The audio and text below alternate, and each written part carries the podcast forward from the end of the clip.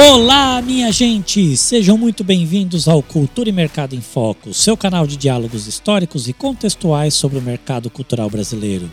Hoje, trazendo uma proposta diferente em formato de pílula do conhecimento. Vamos falar sobre captação de recursos. Aqui quem vos fala é Marcel Vitorino, homem branco, cis, careca por falta de opção e usando uma blusa de moletom branca. Junto comigo está Dani Torres, sócia do Cultura e Mercado. Dani, muito prazer estar aqui com você. Estou super animado para esse papo e quero te pedir para falar um pouco sobre você. Oi, Marcel, boa noite, bom dia, boa tarde, depende de quem estiver nos ouvindo, de onde estiverem. Feliz de estar aqui com você também de novo. Eu sou uma mulher negra desbotada ou uma mulher branca sarará. Enfim, eu sou uma mulher de cabelos crespos, na altura do ombro, cabelos escuros. É, eu sou. Eu tenho um rosto é, ligeiramente triangular, é, olhos grandes, pretos. Estou usando uma blusa azul e, e é isso, sempre sorrindo. muito bem, muito bem. Obrigado, Dani, pela sua presença. Bora para o nosso papo? Bora. Então, Dani, vamos lá. Para darmos início aqui, eu gostaria que você me contasse o que é essa profissão, captador de recursos. O que faz esse ou essa profissional? Me conta. Isso, né? Na verdade é fácil. É, o captador de recursos é aquela pessoa que busca viabilizar projetos ou a sustentabilidade financeira de uma organização, de uma instituição ou de uma empresa. No nosso caso aqui, Cultura e Mercado, a gente fala muito disso para produtoras culturais, né? E ONGs, também que trabalham com cultura. Então, o captador de recursos é essa figura responsável por trazer não só dinheiro, né? Quando a gente fala em recursos, a gente pensa muito em dinheiro, e claro, o dinheiro é muito importante e é a principal função mesmo atribuída ao captador de recursos. Mas quando a gente fala de captar recursos, a gente pode estar falando de recursos humanos, recursos materiais, além do financeiro. E eu acho que o principal diferencial, o principal é, objetivo de você ter um captador é, num projeto, numa organização, numa empresa, é pensar na sustentabilidade, pensar numa, num, num planejamento, numa organização, numa estruturação disso a médio, longo prazo, de preferência a longo prazo, né? Mas é isso. É, o captador de recursos é alguém que pensa estrategicamente e tem a função prática de mobilizar esses recursos, de fazer com que esses recursos venham para a organização e aí sim a organização então consegue se viabilizar e viabilizar seus projetos, ações, programas, atividades. Eu queria aproveitar que você já começou a tocar assim uma, uma, qual é a principal função do captador de recursos num projeto e tal. Eu queria que você falasse mais dessa importância. Por que, que é tão importante ter um captador ou uma captadora de recursos num projeto? Bom, porque a gente está falando de é, algo essencial, né? Sem recursos, sejam eles quais forem, como eu falei aqui, os recursos podem ser diversos, você não, não sustenta, você não viabiliza as coisas, os projetos não acontecem. Então, é, ele além de ter essa função extremamente importante, é, além dessa função, né, ser extremamente importante, é o captador que vai, junto com a equipe né, da, da instituição, pensar como é que é, como é que você garante essa continuidade da vinda de recursos. Então, o trabalho, do, a importância é garantir a existência da própria organização, né, da própria empresa produtora cultural ou da ONG, é garantir essa existência, né? Afinal de contas, sem recursos financeiros você não paga equipe, sem recursos humanos, né? Você sem ter ali não só a equipe, mas os voluntários, né, as pessoas que participam, que contribuem, os parceiros, que trazem também ideias, enfim. Você, a instituição não se mantém. Então, o captador de recursos ele passa por diversas áreas. As pessoas costumam olhar para a gente um pouco pensando em cifrões, mas o trabalho da captação de recursos vai muito além disso. Começa no planejamento estratégico da própria organização e segue até a parte mais prática, que é ali de apresentar um projeto, fazer um pitch, negociar uma contrapartida, etc e tal, mas não se resume a isso. Então passa pelo conhecimento profundo do projeto, dos programas, das ações que aquela instituição desenvolve, de quem são todos os envolvidos, conhecer as pessoas que fazem a organização, né? Precisa pensar estratégias, precisa desenvolver os projetos e os materiais de acordo com essas estratégias, precisa ter essa habilidade negocial, precisa negociar, precisa é, e depois manter esses relacionamentos, né? Então, o captador de recursos também não termina a função dele, o bom captador de recursos,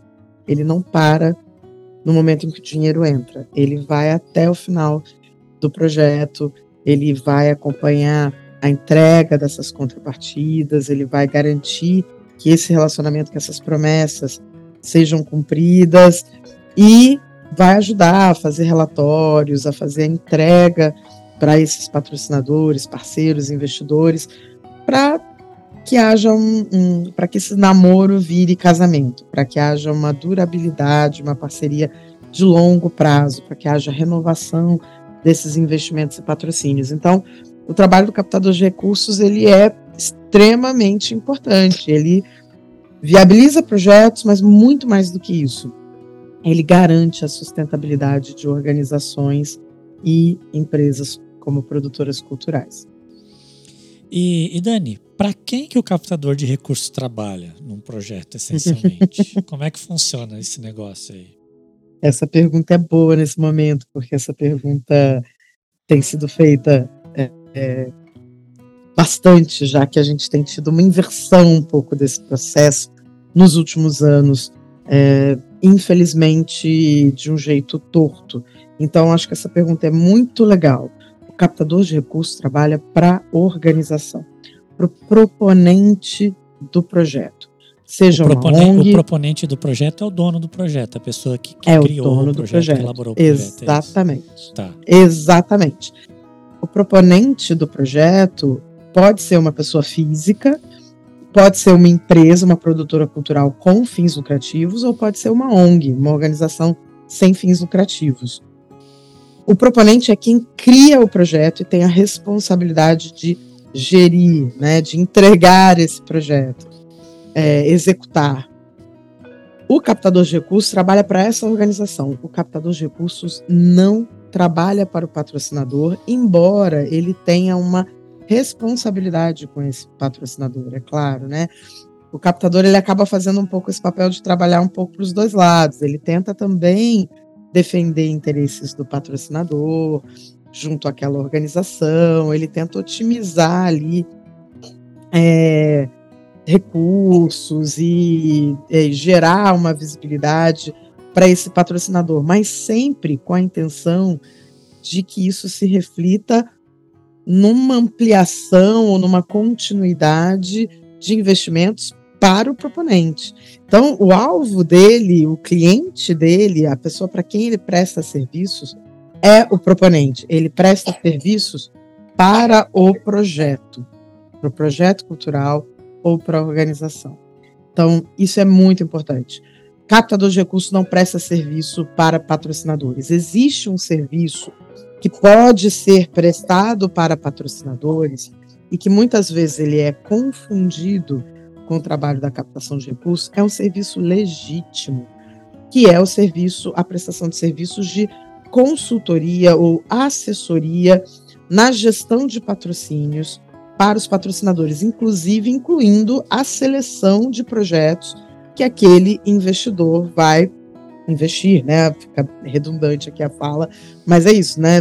Onde o patrocinador vai colocar o seu dinheiro, o seu recurso. Isso é legítimo, ele pode prestar esse serviço, mas, obviamente, se esse cliente é o patrocinador, então é o patrocinador quem tem que remunerar esse prestador de serviço, obviamente, né? Ninguém presta serviço gratuitamente, né, Marcelo? Então, se você trabalha para o patrocinador, você recebe do patrocinador. Não dá para você trabalhar para o patrocinador e defender somente os interesses do patrocinador é, recebendo recursos do projeto. Isso é, obviamente, antiético, é um conflito de interesses, porque quem garante que você está, de fato, é, escolhendo o melhor projeto para aquele patrocinador ou você está escolhendo o projeto que melhor te remunera, né? O projeto que te dá mais dinheiro.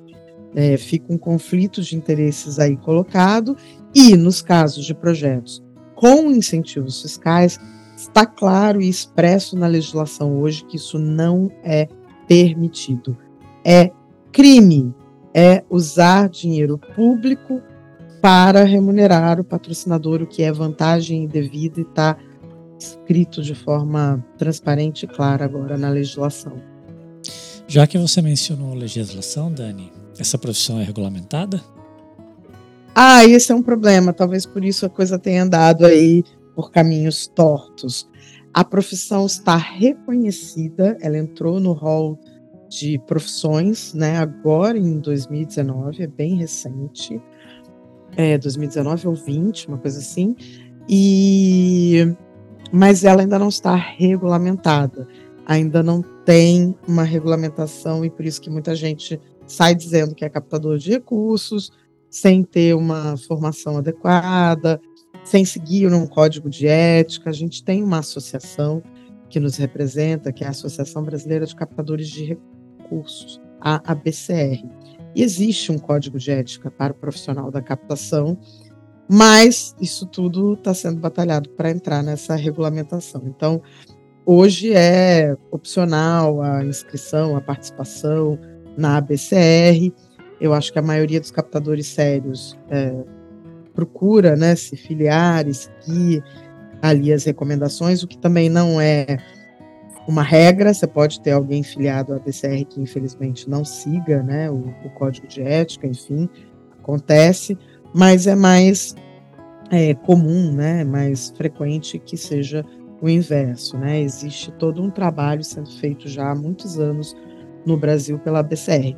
Eu acho que na área cultural, que é nosso grande foco aqui, né, cultura e mercado, a maioria dos nossos ouvintes certamente são da área da cultura, a gente tem uma que, duas questões. Primeiro, que essa função do captador de recursos é mais recente, ela aparece no terceiro setor, a captação de recursos existe desde sempre, porque é isso, as ONGs precisam se manter e buscam a sustentabilidade por diversas estratégias, usando diversas fontes de recursos. Então, elas precisam de captadores para isso, para liderar esse processo. E elas costumam ter um departamento que cuide disso. Então, no terceiro setor, a captação de recursos, estou aqui instalando o dedo, né, é antiga. Para a área cultural, é, essa figura aparece com o advento das leis de incentivo, as leis de incentivo à cultura. Então, a gente está falando de 30 anos, 30 e poucos anos, de, que essa figura começa a aparecer na área cultural. E aí o segundo problema vem justamente com a própria lei, que prevê uma remuneração por percentual, que é justamente o que a BCR não recomenda.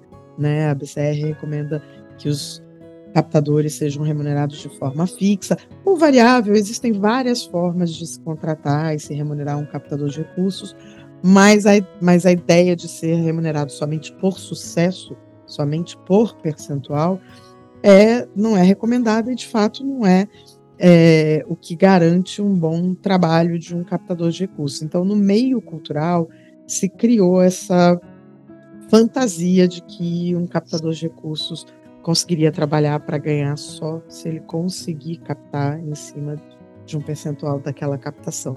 E isso atrapalha demais, porque aí também você tem uns mercenários que aparecem por oportunidades e que começam a fazer esse tipo de coisa, né? Trabalhar para o patrocinador e pedir, solicitar para a instituição é, os 10% da captação, que é geralmente o teto, né? A, a, a Lei Federal de Incentivo à Cultura é 10%, a Lei do Esporte é menos, enfim, outras leis de incentivo têm 5%, tem outros percentuais, mas enfim, é, é isso que acontece. Então a profissão não é regulamentada ainda, mas está em vias de, né? Está sendo trabalhado isso aí. A gente espera que logo venha uma regulamentação para organizar melhor o mercado e ajudar a separar mais o joio do trigo, né? Profissionais bons e ruins existem em qualquer profissão, né? Profissionais comprometidos e com caráter ou sem caráter existem em qualquer profissão. Mas acho que a partir da regulamentação a tendência é que os aventureiros e os não corretos, digamos assim, é, reduzam, né? Diminuam. E, e assim, a gente estava falando de regulamentação, você está falando de é o proponente que tem que contratar, só que às vezes tem também uma outra figura que é a pessoa que faz a gestão de, de patrocínio. Mas no fim das contas, como que o captador de recursos é remunerado? Acho que é uma dúvida que muita gente tem, certo? Como que ele é remunerado? É, é, o ideal é que ele tenha uma remuneração fixa. Se ele tem uma dedicação exclusiva a uma instituição, o ideal é que ele seja remunerado, seja CLT, enfim. A gente sabe que CLT hoje é uma coisa difícil no país, mas que ele seja um prestador de serviço, PJ, enfim, que ele tenha ali uma remuneração fixa. A história do variável é um pouco aquela coisa de um incentivo, né, para que ele bata metas, já que isso é comum na área de captação, que ele tenha metas de captação. Então, para incentivar e estimular, a remuneração variável seria algo nesse sentido. Opa, bateu meta, conseguiu captar, conseguiu captar um tanto mais e tal, você recebe um percentual ali como uma forma de estímulo. Esse é o mundo ideal, o mundo mais adequado da, da, da captação de recursos. Existe também a possibilidade de você cobrar um fixo mensal ou cobrar um valor específico se você vai dar uma consultoria de captação. Você não vai fazer ali a captação, mas você vai fazer todo o planejamento, a montagem das estratégias, o projeto de venda, o plano de cotas e contrapartidas. Você pode cobrar por esse serviço, né? Obviamente é um serviço, é uma prestação de serviço. Você vai ter uma entrega, né, de produtos, de materiais finais, é, e você cobrar um valor por isso, é, que pode ser um fixo durante os meses de trabalho, ali de acordo com o seu cronograma, pode ser um valor único, que pode ser parcelado, pode ser um valor por hora, né? Pode ser uma consultoria mesmo, naquele modelo mais tradicional, em que a pessoa recebe ali pelas horas dedicadas. Então, existem muitos formatos. O único que não é recomendado é o que mais as pessoas procuram, o que elas entenderam como um padrão, que é a exclusividade da remuneração variável, ou seja, você pagar só um percentual. E por que, que isso não é recomendável? Que, obviamente, é um trabalho especializado, qualificado, que exige um conhecimento, enfim, aliás, diversos, né? Exige muito conhecimento, um conhecimento diversificado de diversas áreas do conhecimento, enfim. É, esse trabalho precisa ser remunerado. Essa, se a pessoa se dedica e está ali investindo um tempo em conhecimento, ela precisa ter a remuneração por isso, independente se o resultado vai ser sucesso ou não. É como ir no médico, Marcel. Você vai no médico, você paga a consulta, independente dele conseguir te curar, ou mais do que isso, independente até dele acertar o diagnóstico né? E você paga a consulta, mesmo que seja pelo SUS, você está pagando com o seu imposto, né? O que acontece, eu costumo fazer essa comparação, porque médico ninguém tem dúvida, né? Ninguém é, questiona você, você não vai pagar o médico só se ele te curar, só se ele acertar o seu diagnóstico. Não, você vai pagar o médico pelo tempo que ele vai dedicar é, a te examinar, a conversar com você, a entender qual é o seu problema, te fazer algum tipo de prescrição. E pode ser que não dê certo, pode ser que ele seja um excelente médico e ele faça uma avaliação errada, ou você tem até uma, sei lá, uma doença nova e ele não consegue te curar, mesmo te indicando ali alguns caminhos de tratamento. É isso. É, é, claro que a tendência é um bom captador, uma pessoa dedicada ao seu projeto, ela vai gerar resultados, ela vai te dar resultados. Então, por isso que eu acho que funciona bem esse modelo híbrido de você ter um fixo, e aí você reduz um pouco o investimento, você paga um fixo um pouco menor, e um variável, que aí vem pelo sucesso. O sucesso pode vir de diversos caminhos, mas a pessoa precisa se manter, né? O captador de recursos precisa ter a sua vida também. Os boletinhos chegam para ele também, né? O E- captador também. É. Todo mundo, né? Boleto é a única coisa Todo que não para mundo. de chegar, né? não para de chegar. Então, para ele se dedicar, né, ele precisa ter uma remuneração. Sim, sim. E dá para viver de captação de recursos, Dani? Você, você acha que é uma profissão que tem muita oportunidade no mercado? Tem, tem tanta que tem essa gente torta aí chegando na área com força. É, tem, eu acho que é muito possível viver de captação de recursos. Eu acho que eu sou um exemplo disso. Eu vivo basicamente de captação de recursos. Eu tenho outras. Eu dou palestras, eu dou aulas, sou convidada para escrever coisas, enfim, eu acabo tendo outras fontes de renda, mas a minha base de verdade, né, o meu ganha-pão, digamos assim, é a captação de recursos. Eu vivo de captar recursos. Então, eu acho que é muito possível. É um mercado crescente, é um mercado é, que tem muita demanda na área cultural. Então, eu recebo ligações diárias, Marcelo. Eu dispenso trabalho diariamente, porque não dou conta de fazer, de pegar. Todo dia tem alguém ligando e pedindo. Você faz captação de recursos? Você pode fazer captação de recursos para mim e tal? Então, tem muita demanda. E mesmo olhando lá o site da BCR, tem muita demanda de vaga de captador no terceiro setor para profissional CLT. É, no terceiro setor tem bastante também. Então, tem muita possibilidade de trabalho com a captação de recursos. É possível viver e é até possível ganhar muito dinheiro. É, não é o meu caso, é isso. Eu prefiro ficar pequenininha, manter essa estrutura pequena e continuar fazendo o que eu gosto. Se eu atendesse todos esses chamados todos os dias e fosse colocando esses projetos todos para dentro, eu teria que ter uma equipe gigante para dar Para conta. poder dar né? conta então, de tudo. Exatamente, eu viraria uma empresária e uma supervisora de, dessa equipe e não mais a captadora, a gestora, a pessoa que elabora projetos, que é o que eu gosto de fazer. Então é uma escolha ficar pequenininho, mas eu acho que alguém que queira ir ser grande e ganhar muito dinheiro pode, pode vir para a área de captação. Tem que fazer um bom trabalho, vai ter que dar resultado, claro. E nesse mercado de tantas oportunidades, você falou tem que fazer um bom trabalho, né? É, o que que um profissional, né, é, para ser um captador de recursos, o que que ele tem que ter como como habilidades, né? Vamos falar aqui de hard skills e de soft skills, assim, pensando assim, conhecimento técnico, né? O que, que a pessoa precisa ter de conhecimento técnico? Aí você me fala as principais, né? Pela tua experiência e também de de, de soft skills, né? de, de, de competências mais ligadas ao comportamento. O que, que você entende que essa pessoa precisa ter? Legal essa divisão. Eu acho, eu acho não, eu tenho certeza. Eu falo muito nas minhas aulas, nas minhas conversas com os alunos. Eu falo que captador de recursos tem que gostar de gente. E aí entra nas, nas soft skills, né? É, você tem que saber e gostar de fazer relacionamento. Não é preciso ter relacionamentos para começar na captação de recursos. Eu sou um exemplo disso também. Não é preciso nascer em berço de ouro, mas precisa gostar de gente, porque os relacionamentos facilitam muito. E você precisa investir nas pessoas. Uma pessoa te leva a outra, que leva a outra, que é um contato, que aí você consegue levar um projeto, apresentar seja numa empresa, seja numa instância governamental, seja numa financiadora internacional, uma grande ONG, né, investidora, enfim.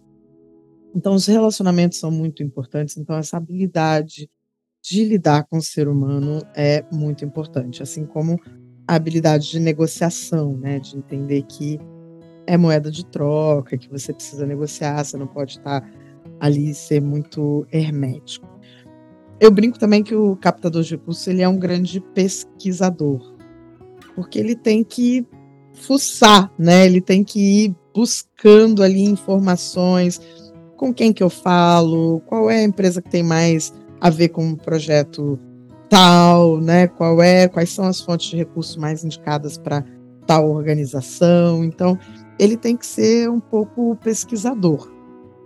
Então, acho que essas são algumas soft skills aí, né, que, que são necessárias. E é, eu diria que nos, nas habilidades mais técnicas, é aí que o bicho pega talvez um pouco, viu, Marcel? Porque a, a captação de recursos ela é muito interdisciplinar, ela exige um conhecimento muito diverso. Você precisa conhecer a área, né, o segmento artístico do seu projeto, falando aqui de cultura, né, pensando só nesse universo, não vou nem expandir para o terceiro setor, vamos falar de cultura. Você precisa conhecer um pouco daquele segmento artístico do que você está falando, você precisa mergulhar no tema, nas características daquele projeto, precisa entender um pouco de incentivos fiscais, então você vai passar um pouco pelo direito, vai passar um pouco pela comunicação, você precisa entender um pouco de marketing, quando a gente fala das contrapartidas e tal. Hoje você precisa entender de SD, ISD, né, o ESG, o ASG, é, precisa entender dos ODS. Então, é uma, uma área de um conhecimento interdisciplinar muito grande. Então, precisa precisa gostar de estudar também, pelo jeito, né? Porque precisa estar sempre estudando, se atualizando, precisa estar muito antenado. O captador de recursos ele tem que ser um, um cara antenado. Tá. E, e, Dani, assim, você falou da questão de gostar de gente, né? E precisa ser um grande pesquisador. E como é que faz para prospectar? É, porque é, prospectar, eu trabalho, eu trabalho na área de vendas há 25 anos e uma coisa mais complexa na área de vendas é quando a gente entra para fazer prospecção de novos clientes. É, é, a mesma coisa, é difícil também prospectar novos é, patrocinadores para né, conseguir recursos para os projetos que você trabalha. Como é que funciona? Com certeza, é super difícil mesmo. E tem a ver com essa coisa de estar tá antenado, né? A gente precisa é, entender um pouco quem tem interesse naquilo que a gente tem para vender, né? É um pouco isso. Então você precisa identificar é, não só quem tem a capacidade de investimento, a capacidade financeira, mas quem tem interesse naquilo que a gente faz, seja naquilo, é, falando de segmento artístico, ah, quem, quem são as empresas que gostam de teatro e tal, mas também entender é, os temas, né? Porque você pode fazer uma peça de teatro e ela pode ser sobre diversos temas. Ela pode ser infantil, ela pode ser adulta, ela pode ser sobre um tema polêmico, ela pode ser sobre uma questão é, ambiental, ela pode, né? Depende, assim como um filme, é, um show, um festival, um grande evento, enfim, você sempre tem ali uma temática e tem um segmento artístico. Você precisa buscar quem é que pode se beneficiar, quem é que pode ter interesse em estar tá junto com você. Então, são sinergias que a gente busca, né? Então, se a gente tem uma empresa, por exemplo, que fala muito de gênero, né? Uma, uma questão hoje forte, uh, ou sobre racismo, né? Sobre inclusão, diversidade, e o seu projeto trata disso, opa, tem aí uma sinergia, então já tem aí uma possibilidade. Aí você tem que estudar a empresa, descobrir o que, que ela faz, se ela investe, se ela tem capacidade de investimento. Não adianta você procurar um cara que está falindo, né? Você vai ter que descobrir se ele tem capacidade de investimento, qual é o tamanho, o perfil do seu projeto. Então, prospectar é difícil, mas tem algumas técnicas, algumas estratégias, enfim, é aí que a gente diz que o captador precisa estudar, né? Precisa estar tá antenado. Tem, tem formas, mas é difícil mesmo, mas às vezes a gente esbarra com as respostas, sabe? E, e é por isso que eu brinco que o captador ele também não tem paz na vida. É porque é isso, ele sai para passear. Do nada, tropeça numa nada, oportunidade. Exatamente. É, ele, ele enxerga, não vou nem dizer que ele tropece na oportunidade, que provavelmente ele ainda vai ter que construir esse tropeção. Entendi. Até esbarrar. Mas ele ele enxerga essa pedra, vamos dizer assim, uma pedra positiva, uma pedra preciosa no meio do caminho. Que é isso, é uma propaganda, uma publicidade, um anúncio que ele ouve no rádio, uma entrevista, uma publicidade na TV, no meio da novela. O cara tá lá descansando, vendo novela, não quero fazer nada hoje, vou ver televisão, qualquer coisa que aparecer na televisão. Ele tá vendo a novela, de repente, no intervalo da novela, vem um anúncio, uma publicidade de uma empresa que fala praticamente a mesma coisa que ele fala no projeto dele. Tem o mesmo discurso.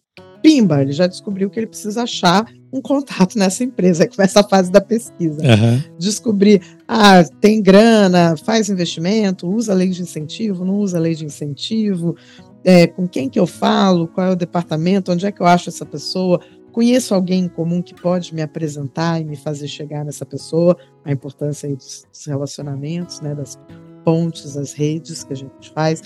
Então, é, é um pouco isso, você tem que estar sempre muito atentado. Então, eu digo, eu digo, que a gente não descansa, né? Você vai ao cinema, você fica lá olhando as marcas no cinema, né? Uhum. Você vai num, numa exposição, você fica prestando atenção. Tem uma ativação aqui, eu já vou pensar numa contrapartida diferente, porque eu vi um negócio diferente.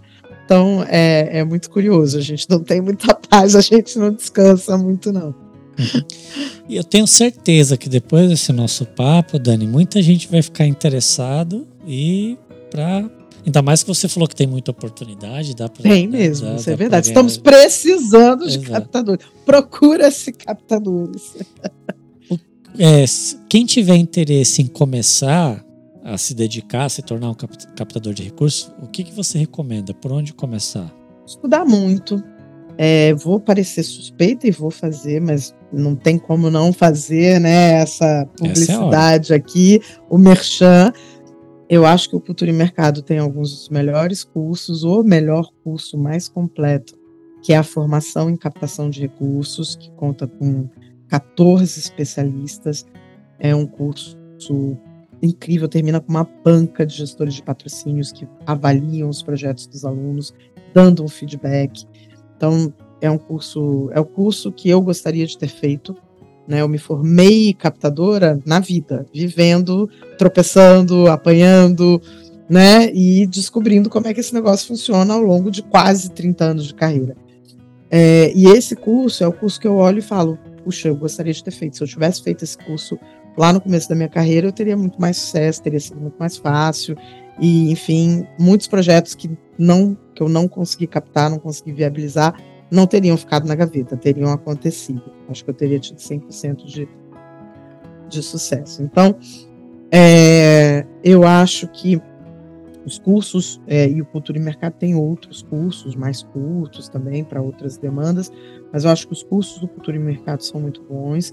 Existem outros cursos de captação em outros lugares, e alguns são bem interessantes, principalmente para o terceiro setor, né? O Cultura e Mercado está sempre mais voltado para a área cultural, embora o nosso curso de formação sirva muito bem, a gente já teve essa experiência, vários alunos do terceiro setor no nosso curso. Mas tem outros lugares, outros que têm cursos mais específicos para o terceiro setor e que são bacanas também. Estudar muito, né? Eu acho que é uma atualização constante. Fazer parte e acompanhar ali a ABCR, se inscrever, acompanhar, conhecer o código de ética, é, participar dos grupos de trabalho, são vários grupos temáticos, né? São vários grupos de trabalho. Então, tem muitos congressos, é, quer dizer, tem na, na a, no Brasil tem um que é o da ABCR, o Festival ABCR, mas é, existem outros encontros, palestras e, e principalmente internacionalmente existem muitos encontros e congressos sobre fundraising, uh, que é a captação de recursos, né, em inglês. Então tem bastante coisa, possível fazer e acompanhar o mundo do investimento social privado, uh, acompanhar as políticas públicas, porque a gente tem aí a possibilidade né, de captar com empresas, investimento social privado, com é, governos, acompanhar o terceiro setor nacional e internacionalmente, porque existem grandes ONGs, fundações, eu brinco muito, falem com as foundation, né? Procurem as foundation da vida. Tem muitas fundações internacionais que são investidoras em outros projetos, em outras organizações menores. Então, é isso, é uma formação constante, viu, Marcel? A gente não para de estudar nunca. Ufa, só de ouvir você falar já tô, tô até suado aqui. Dani, sua, né? Muito, muito obrigado por esse nosso papo. Acho que a gente conseguiu esclarecer bastante o que, que é essa, essa essa profissão né, tão importante para os projetos, para o mundo da cultura e também é, para o é, terceiro setor, como você mesma colocou. Obrigado mesmo, e é isso aí, gente. Obrigada. Obrigada a você, Marcel. Até a próxima. Até a próxima. Tchau, tchau. Tchau, tchau. Pois é, pessoal, por hoje é só.